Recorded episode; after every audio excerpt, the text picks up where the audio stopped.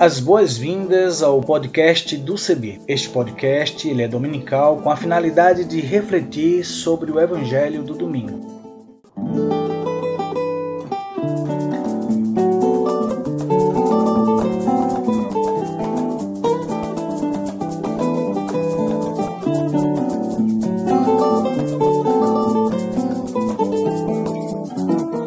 Oi, tudo bem? Espero que sim. Quero convidar você a aderir à hashtag para todos verem. Vamos nessa? Vamos juntos? Eu sou Isaías Torquato. Aderindo à hashtag para todos verem, deixa eu fazer minha descrição. Sou pardo, cabelo crespo, uso barba e uso também óculos. E vou estar com vocês apresentando outras pessoas que farão as narrativas das reflexões bíblicas e também lendo os textos bíblicos produzidos para nossa reflexão. Nesta primeira temporada, vamos começar a compartilhar com vocês reflexões bíblicas propostas por teólogas e teólogos de vários lugares do Brasil e do mundo. Venha conosco, vamos nessa caminhada comum esperançar tempos novos e fortalecer a vida.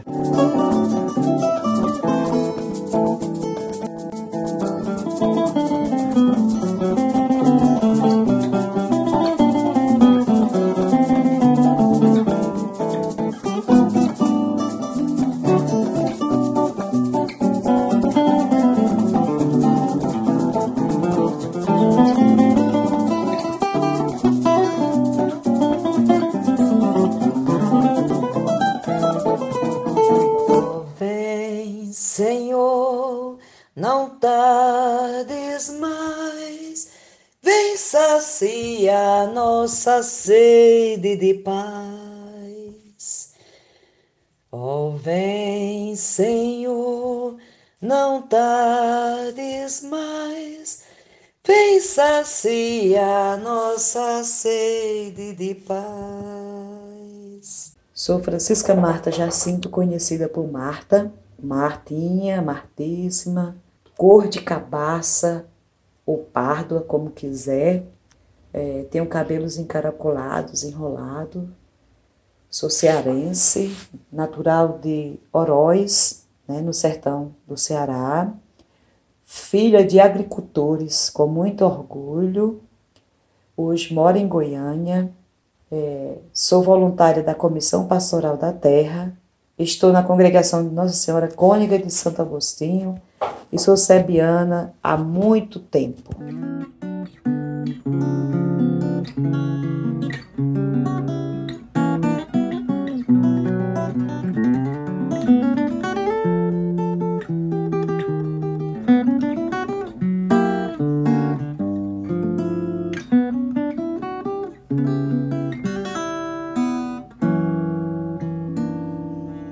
Reflexão do Evangelho de Lucas, capítulo 3, versos 10 a 14. Assim diz a palavra. Então as multidões o interrogavam, dizendo: Que havemos, pois, de fazer? Respondeu-lhes: Quem tiver duas túnicas, reparta com quem não tem, e quem tiver comida, faça o mesmo. Foram também publicanos para serem batizados e perguntaram-lhe: Mestre, que havemos de fazer? Respondeu-lhes: Não cobreis mais do que o estipulado. Também soldados lhe perguntaram: E nós, que faremos? E ele lhes disse: A ninguém maltrateis, não deis denúncia falsa e contentai-vos com o vosso soldo.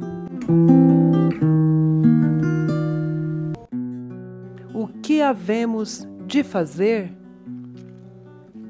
Neste terceiro domingo do Advento, onde celebramos a alegria que está cada vez mais perto com o nascimento do menino Jesus, nos encontramos com o texto do Evangelho de Lucas, onde o personagem de João Batista é rememorado, assim como suas duras palavras para aqueles que o seguiam. No início do capítulo, temos a exposição de quem eram os donos do poder naqueles dias em que a palavra de Deus veio até João, filho de Zacarias, que vivia no deserto. Ao apresentar as instâncias de poder da época, Lucas nos traz informações sobre quem eram os inimigos do povo e do profeta e a quem a profecia de João Batista era endereçada. Imagino que seja por isso sua opção de viver no deserto, mais livre dessas estruturas e sem medo, pregava o arrependimento com palavras nada fáceis de se ouvir. Se dirigia à multidão e o chamavam de raça de víboras, uma pregação ameaçadora que levava as pessoas a perguntarem: Que havemos, pois, de fazer? Quem eram aquelas pessoas que seguiam um andarilho sem papas na língua que apontava o dedo até para os poderosos? Independente da classe social, é possível pensar que eram pessoas buscando respostas para o sofrimento, para as injustiças ou mesmo explicações para a sensação de fim de mundo imposta pelo violento Império Romano, que tinha como imperador Tibério César à época da pregação de João Batista. Para a multidão sedenta, o profeta apresenta respostas que podem parecer óbvias, porém são esquecidas ou não praticadas no cotidiano da vida. Pode parecer claro que repartir com o irmão os seus bens, a sua comida ou a sua roupa. Entretanto, numa sociedade de consumo e acúmulo, baseada no materialismo, a partilha ou mesmo a distribuição de riquezas não é nada óbvia. Por isso, de tempos em tempos, é preciso aparecer profetas para nos lembrar que não há sustentabilidade possível para o planeta sem a cooperação, sem a partilha, sem a comunhão.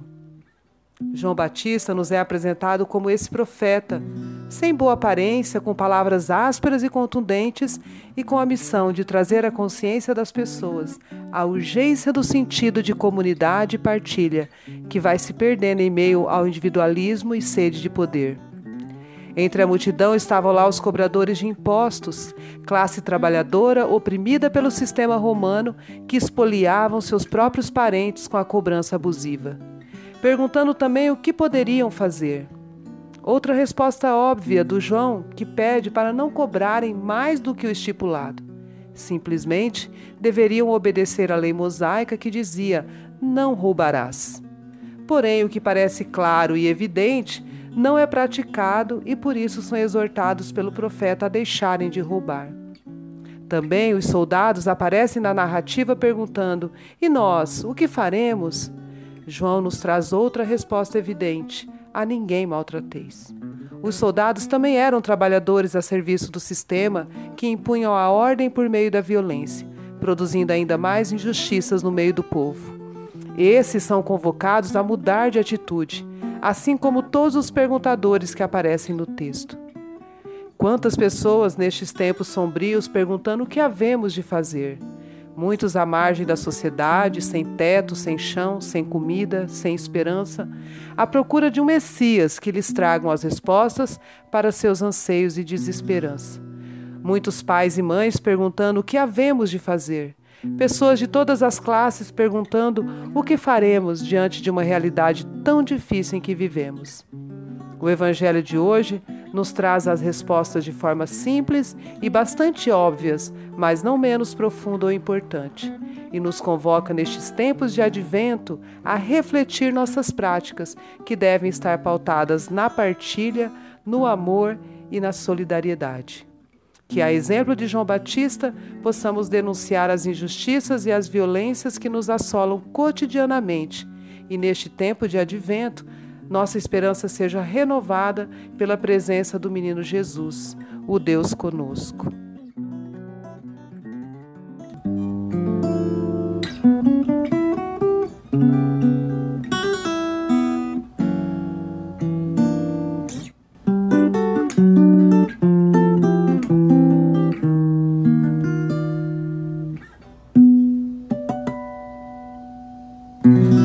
Pessoas amigas e queridas que nos ouvem. Eu sou Lilian Sarati de Oliveira, conhecida também como Lilith, pastora Lilith. Sou uma mulher de 49 anos, 1 metro e 75 de altura, 66 quilos, pele branca, cabelo liso e curto, de cor grisalha, natural. Sou filha de Maria Luísa e Otoniel, descendente de Paraguaia, minha mãe, e nordestino, meu pai. Nascida em São Paulo, por acaso, mas criada em criada, educada e, e vivida em Mato Grosso do Sul, centro-oeste brasileiro. Hoje na, morando em Dourados, a segunda maior cidade do estado, com uma grande população indígena, Guarani Kaiowá, divisa aqui com o Paraguai. Estou no momento no quintal da minha casa, embaixo de uma mangueira, fazendo esta, este áudio. Eu sou teóloga, formada na Universidade Metodista. Sou também das Ciências Sociais, formada na Universidade Federal da Grande Dourados. Fiz mestrado em Educação, então sou professora, pastora e também faço parte da economia solidária, feminista. Milito no movimento de mulheres da cidade, na Frente Feminista, e sou uma das conselheiras e assessoras do CEBI do Mato Grosso do Sul. Um prazer estar com vocês.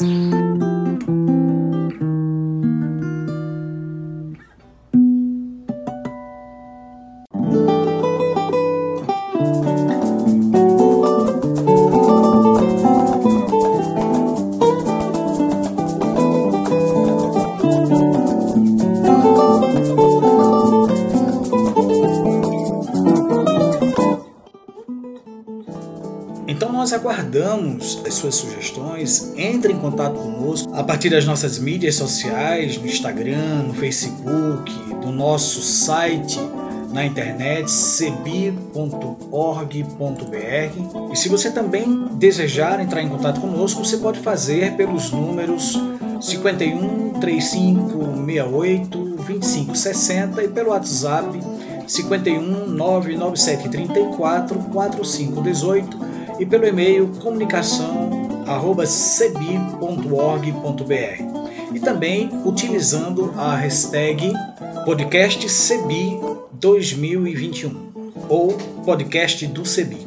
Até o nosso próximo encontro e espero vocês. E muita saúde pra gente, muita harmonia, muita paz e até breve.